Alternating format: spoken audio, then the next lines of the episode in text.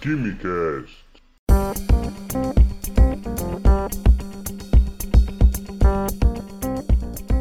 Alô, Daniels! Sejam bem-vindos a mais um Dose de Química. Eu sou o professor Vinícius e hoje o nosso papo vai ser sobre tabela periódica. Então pegue a sua tabela, ajuste os seus fones de ouvido e vem comigo.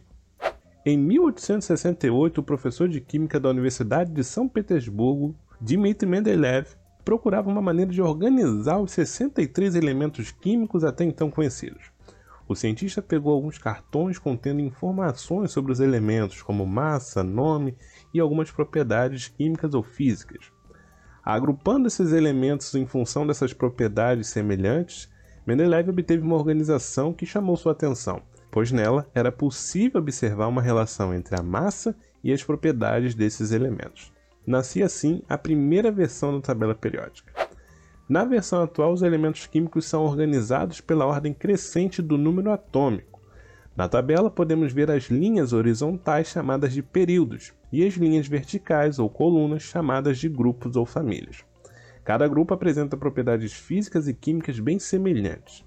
Ao todo, são 18 grupos. Com exceção do hidrogênio, o grupo 1 é a família dos metais alcalinos, onde os elementos têm um elétron na camada de valência.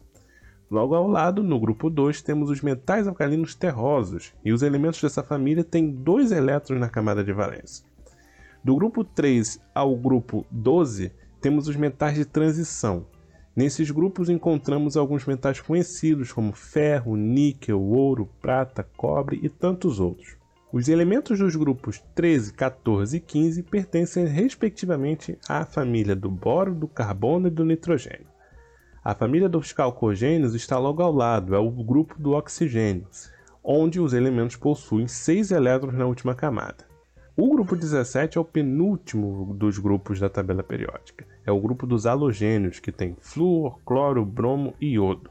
Todos esses têm 7 elétrons na última camada. Por fim, temos o grupo 18, ou a família dos gases nobres, que contam com hélio, neônio, argônio, entre outros, que tem todos 8 elétrons na última camada.